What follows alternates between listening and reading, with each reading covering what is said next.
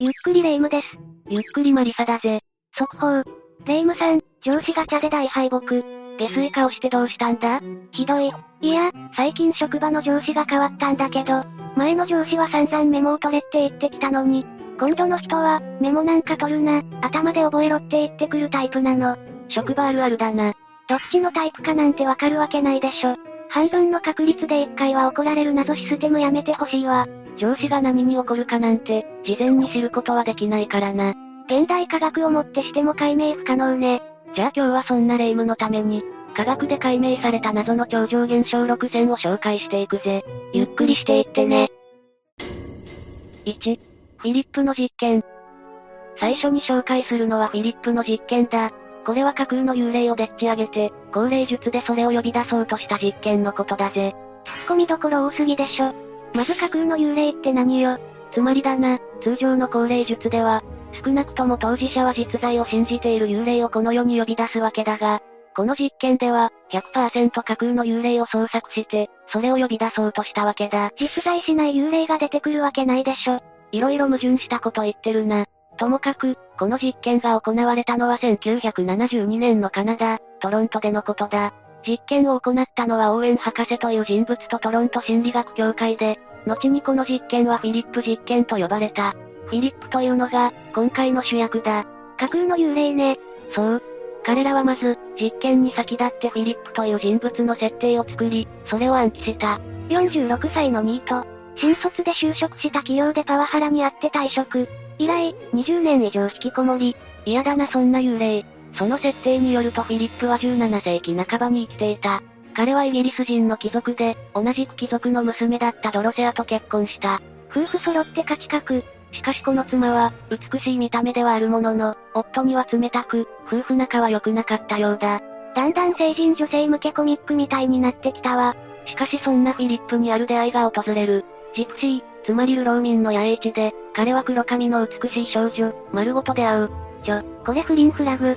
当然二人は恋に落ちたぜ。しかしここで登場するのが妻のドロセアだ。そりゃそうよね。ドロセアはどうしたの？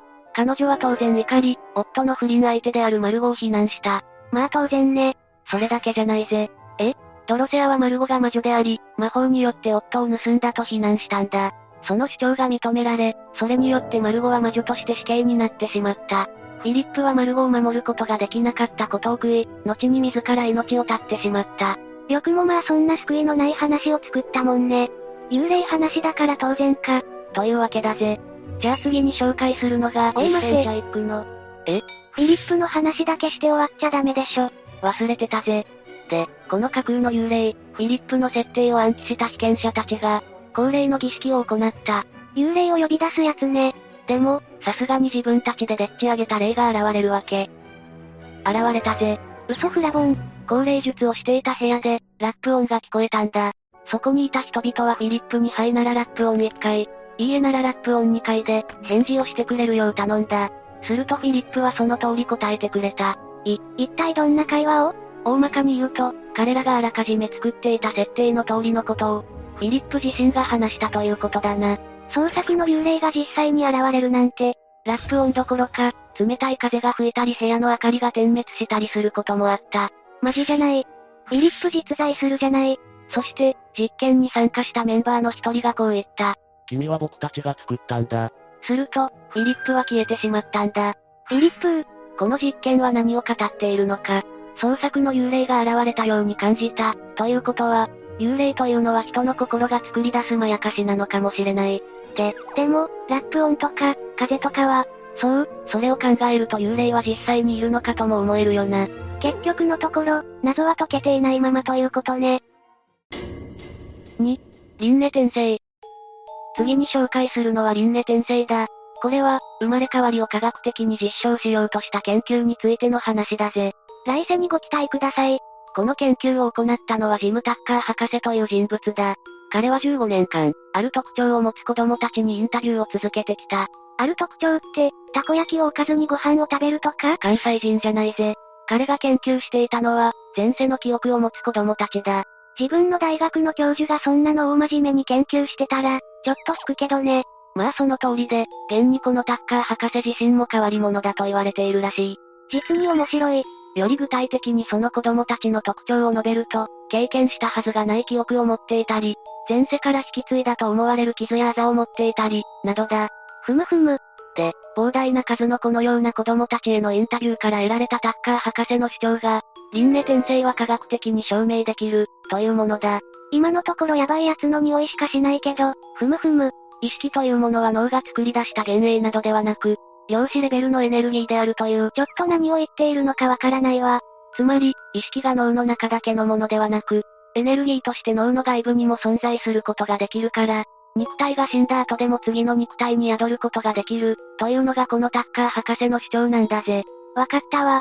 お酒を抜いてからまた来てもらっていい？霊夢はなかなか信じないようなので、彼がインタビューした子供たちの実例を見ていくぜ。ジェームズ・レイニンガーという2歳の男の子がいた。彼は飛行機のおもちゃに異常に執着した。まあ、普通のことじゃない？また、飛行機事故の悪夢を繰り返し見ていたんだ。タッカー博士がそのことについて聞くと、自分はパイロットだった。ある船から離陸した。という意味のことを語ったそうだ。さらに、ジェームズにはこんな記憶もあった。1、ナトマという船から出撃した。2、硫黄島で日本軍に飛行機を撃墜された。3、ジャック・ラーセンという友人がいた。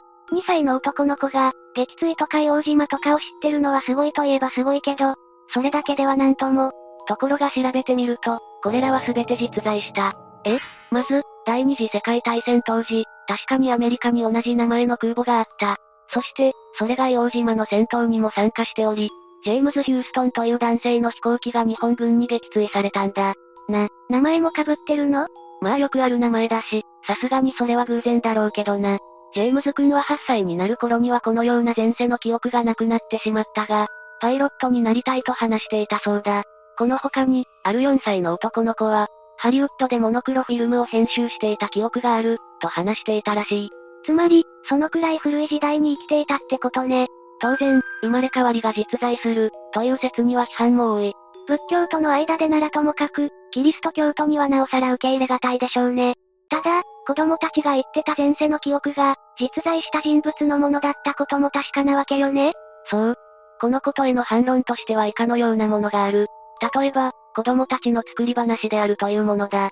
ただ、タッカーの調査によると、前世の記憶があると主張していた子供たちやその家族に、嘘をつく動機はなかった。また、この説だと研究に関わった複数の専門家も嘘をついていることになり、それには無理がある、というものだ。そして偶然の一致に過ぎないという説もある。例えばさっきのジェームズ君の例では、彼は自分は幼児まで日本軍に撃墜されたと主張したわけだが、硫黄島での戦いで日本軍に撃墜されたパイロットなんて、他にもたくさんいたはずだぜ。まあそう考えるのが自然よね。また、こんな例もある。ある研究者が何人かの子供たちに、偽の前世の記憶を創作するよう指示したんだ。するとある少女が、ケイティという名前の少女の物語を作ったぜ。その作り手の少女によると、ケイティは赤い髪で青い瞳、海の近くに暮らしており、花柄のピンクの服を着ていた。で、ケイティは怪物に噛まれて亡くなったと言うんだ。そんな子が本当にいたの？いた。3歳で誘拐殺人の被害に遭った子が、同じように赤い髪に青い瞳、そして海の近くに暮らしていて、花柄のピンクの服を着ていた。ただし、名前はロージーだったけどな。多くの点では偶然に一致していたけど、名前は違った、ということね。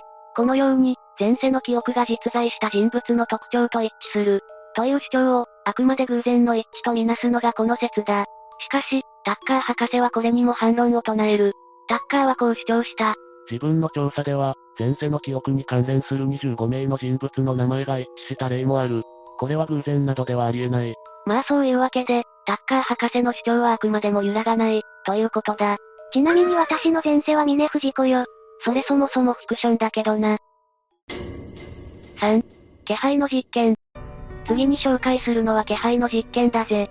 これは気配というものを科学的に検証した研究の話だ。いやいや、気配なんて物理的に存在するものじゃなくない？いやいや、聞いてくれればわかるが、気配は確かに物理的に実在するんだぜ。うーん、確かに私が何かしてるとき、マリサの気配を感じて、さっと逃げて助かるってことはよくあるけど、何してたんだ？それが科学的に実在するものかっていうのはちょっと怪しいわね。実は気配の正体は電気だという説がある。またよくわかんないことを。じゃあ詳細を見ていくぞ。そもそも私たちの周囲には、純正電解という電気の膜がある。うんこれは、体内に存在する微弱な電気が、皮膚の表面に染み出して形作られるものだ。体の中に電気なんてそもそも流れてるわけないでしょ。いや、例えば筋肉が動くとき、脳から動けと指令を出しているわけだが、この指令というものの正体が電気だ。なるほど、人間の体の中で電気は普通に存在するというわけか。とにかくそういうわけで、純正電解は体を包むように存在しているわけだ。で、いわゆる気配というものは、この純正電解に変化が起きたとき、それを耳の中にある内耳という部分が検知して感じることができるんだぜ。例えて言うならば、私たちの周りに鈴をぶら下げた紐が張ってあって、誰かがそこに入ると鈴が鳴って気づく、みたいなこと？まあそういう感じだぜ。例えて言うなら、私がマリサの紐になって、毎月、マリサからのお金が入ると気づく、みたいなこと？紐で縛るぞ。まあそういうわけで、この説によるとこの純正電解というものが乱れるのを感知する現象が、気配の正体だ。うーん、まだちょっと信じられないんだけど、電気を感じるって言っても、いまいち実感が持てないというか、じゃあ人間以外の動物の例を出すと、サメ、エイ、ナマズなんかの魚類や、または哺乳類でもカモノハシなどは、特に純正電解の変化を敏感に感知できると言われている。これらの生物には、電解を感知するためのセンサーのような器官があって、暗くて物が見えなかったり、あるいは匂いがわからないような環境でも、獲物を捕まえることができるんだ。例えばサメだったら、砂の下に潜むヒラメを、3メートルも離れた場所から感知して捕まえることができるという。これは、頭部にロレンチーニ瓶という器官があって、それがヒラメの純正電解を感じ取ることができるからだ。ルークよ、フォースを使うのだ。というかこの電気を感じる器官というのは、目や耳よりも原始的な、古い感覚器だと考えられている。ということは、元は全ての生物が持っていた可能性もあるってこと？まあそういうことだぜ。現代を生きる私たち人間の耳の奥、内耳という部分にも、このロレンチーニ瓶に似たものがあると言われており、これが純正電解を感知しているのではないかと言われている。実は人間の内耳は、脳や心臓よりも電圧が高いんだぜ。じゃあやっぱり内耳が怪しいってことね。また、これとは別の話として、産毛の多い女性とか子供とかは、より、周囲の気配の変化を感じやすい傾向にあるようだな。なるほどね、気配を感じるっていうのは、目で光を感じたり、耳で音を聞いたりっていうのと同じような、人体に備わった感覚の一つってことなのね。うん。しかも、周囲に人がいるのがわかるとか、そういうこと以上に、この感覚を使ってすごいことができる人もいるぜ。近所の飲み屋の混み具合がわかるとか？それ Google でできるだろ。正解は、流れ星が流れたことがわかるだ。なかなかスケールがでかいよな。わ、私なんて、私が参加したことで、飲み会の予定が流れたことあるんだからね。張り合おうとするな。4. シミュラクラ現象。次に紹介するのはシミュラクラ現象だ。これは幽霊の正体が科学的に解明された、という話だぜ。また大きく出たわね。霊夢は幽霊の出る原因って何だと思う？やっぱり恨みでしょ。あと、恋が叶わなかったとか？どうしても実現したい夢があったのにその途中で。どれも不正解だぜ。お正解は、脳だ。どういうこと？人間の脳の仕組みが、もともと幽霊を見るようにできている、ということだ。ああ、そういう路線の話？人間には霊界と交信する能力がある的な。いや、幽霊というのは、脳の作り出したまやかしに過ぎないということだ。その象徴的な現象を紹介しよう。これがシミュラクラ現象だぜ。趣味は楽々現像人間は、丸が3つ並んでいるのを見ると、それが人の顔に見えてしまうという習性がある。た、確かに。これがシミュラクラ現象だ。実は人間の脳のうち、多くの部分が顔を見分け、特定する処理に使われているんだぜ。どうしてそんな仕組みになってるの？人類が野生生活をしていた頃を考えると、顔なんかより、もっと危険を素早く察知することの方が必要とされる気がするんだけど。いいや、そんなことはない。むしろ顔を認識するというのは、生存を考えた時にも非常に重要な能力だぜ。何しろ、隣人が自分を憎んでいるのかどうかというのは、それこそ法律も何もない時代、きちんと判断できなければ生死に直結するからな。確かに、どこまでやったらマリサを怒らせるか、というのは私の生存において極めて重要だもんね。私を何だと思ってるんだ。まあともかく、そういう事情で、人間は、人間の顔を判別しやすい傾向がある。さらに、この能力が過剰に働いてしまう人もおり、誰もいないところに目だとか口だとかがあると錯覚してしまい、幽霊を見たと感じることになるんだ。ひょっとして霊感が強い人ってそういうことを言ってるの？そうかもしれないな。何もないところに顔を見出すと、それに伴い、体も想像できてしまう。さらに恐怖心や猜疑心の強い状態であれば、それを幽霊として認識してしまう。というのは無理のない話なんだぜ。うーん、そう言われてみればそうかもしれないけど、でも、そういう脳のバグ的な説明だけで、歴史上、たくさんあった幽霊の目撃談を一括りにはできない気がするわ。じゃあ、ちょっと興味深い研究の話をしてやるぜ。これはスイスのチューリヒ大学病院の神経心理学者であるブルッガー氏の研究だ。彼はこう述べている。超常現象の体験者の多くが、脳の右半球に関連した思い込みをしている。どういうこと？脳は右半球と左半球に分けられる。すなわち、右脳と左脳だ。ああ、理解理解。分かってない奴の言い方だぜ。一般的に右脳は感性や感情、左脳は論理や計算、言語などに強く関連すると言われる。で、ブルッガーによると、幽霊などの超常現象を体験したことがある人の多くが、右脳の活動が優勢であった、とのことだ。つまり、このシミュラクラ現象というのは、右脳に強く関連して起こる現象ではないか、ということだな。右脳が優勢だと、脳の錯覚を起こして、幽霊を見たと感じることも多くなるってことね。シミュラクラ現象は、限られた情報から、素早く結論を出さなくてはいけない、という要請から生まれたものだ。確かに、猛獣に食べられそうになってる時に、逃げるべきか戦うべきかをウィキペディアで調べまくった上、ネット民に意見を聞いてじっくり結論を出すわけにいかないもんね。情報源偏りすぎだろ。また人間の脳にはこれに加えて、代理検出装置という仕組みもあるぜ。代わりに子供を産んであげるやつかしら？この代理検出装置というのは、意味のない刺激にも、人間の行動などを見出してしまうという仕組みのことだ。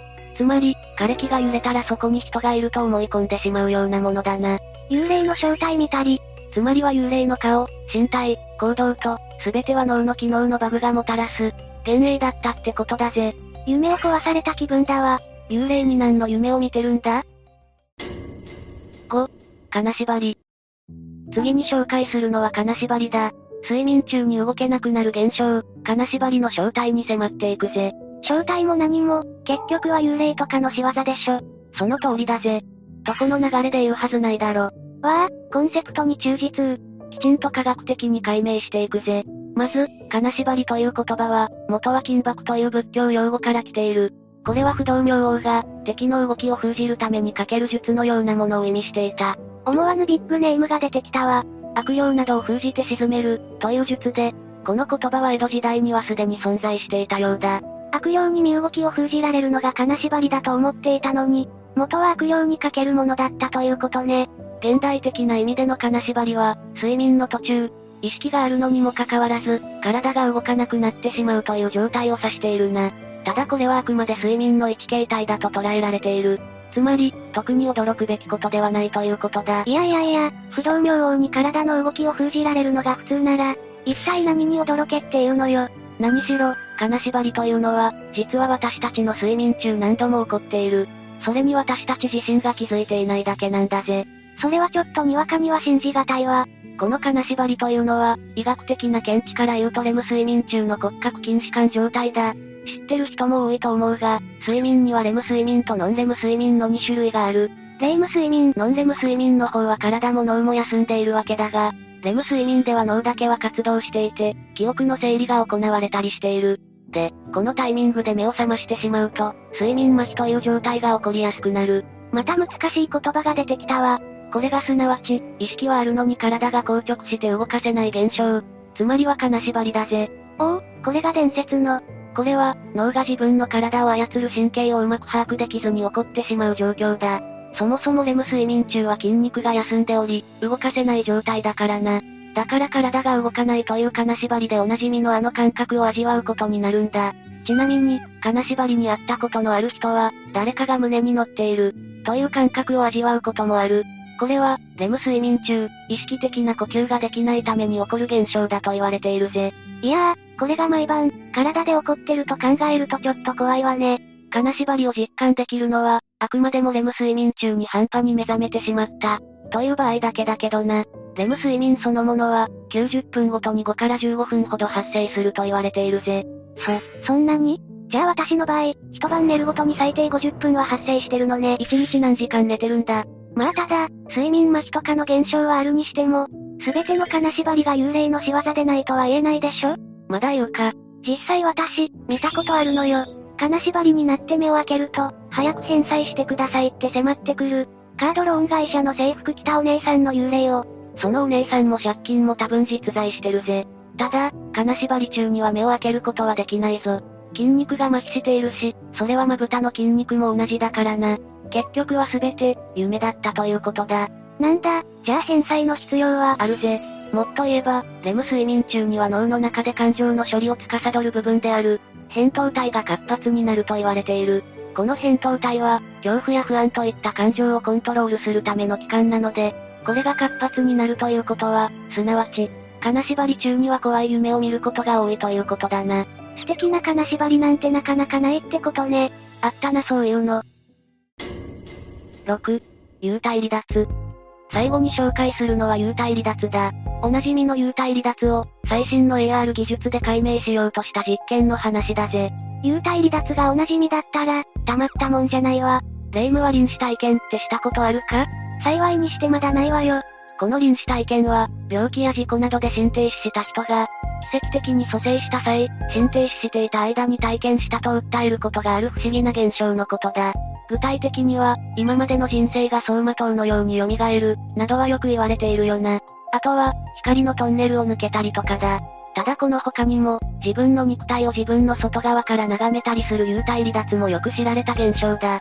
これが今回扱うテーマだぜ。いや、これはさすがに亡くなる直前なんだから、霊界に片足突っ込んでる証拠じゃない？いや、実はちゃんと科学的に解明されかけてる。そもそも幽体離脱は臨死体験においてだけではなく、健康体でも経験することがあるぜ。それはちょっと便利かもね。自分がこれから受けるテストの正解を職員室に見に行ったりとか。何に使おうとしてるんだ。で、この研究は幽体離脱を人工的に体験できるのかというものだ。そ、それはやってみたい。言っておくが、本当に魂が抜け出るとかじゃないぞ。なんだ。この研究では、バーチャル映像を使って幽体離脱を被験者に疑似体験させたんだ。被験者の後方2メートルのところに複数のカメラを設置し、被験者には VR ゴーグルをつけてもらった。アミューズメント感が強い。それで、仰向けに寝てもらうんだが、ゴーグルには後方から見た寝ている自分の姿が見えるわけだから、脳には混乱が起きるんだぜ。私は構わず爆睡するけどね。実験に貢献してくれ。で、脳が混乱するため、被験者は苛立ちや戸惑いを感じるぜ。もちろん本当に魂が抜け出たと誤解するほどではないものの、幽体離脱のような経験を、技術的に再現することは可能だということだ。この実験に関して、この研究に携わった、ヘンリック・エイルソンという心理学者はこう述べている。これまでにない斬新なビデオゲームができるかもしれない。商売っ気ありありか？幽体離脱の話はどこ行ったのよ？とにかく、こういうことが再現可能な以上は、幽体離脱も科学的に解明されうるもので、超常現象でも何でもない、ということが言えるんだ。いやいや、それでも信じられないわ。幽体離脱が全くまやかしだと否定しきれるわけじゃないでしょ？じゃあ話すが、こんな実験もよく引用される例だぜ。まず被験者に、テーブルに両手を乗せてもらう。ほう。で、右手はずらした上で、代わりにゴム製の手を置く。本物の右手はついた手で見えなくするぜ。で、協力者が両方を数分間さする。どうなると思う？結構が良くなる。関係ないぜ。正解は、まるでゴムの手が自分の手であるかのように錯覚してしまうんだ。錯覚って、どういうこと？例えば、ゴムの手に危害が加えられそうになると、自分の手がそうなったかのように反応したり、そもそもゴムの手を自分の手のように錯覚した時点で自分の手の温度が下がったり、とかだな。というわけで、自分が自分の体の中にいるというのは当然のことではなく、脳が様々な情報を元に作った意識である、ということだぜ。だからそれを覆す要因があれば、幽体離脱を経験することも不思議じゃないってことだな。そんなわけで今日は、科学で解明された謎の超常現象について解説してきたぜ。科学の発展は必要なことだと思うけど、幽霊とかが全部論理的に説明されちゃうのも、なんだか寂しい気がするわ。あ、霊夢の肩に血まみれの手が。じゃあ、幽霊滅びろ。というわけで、今日の動画はここまで。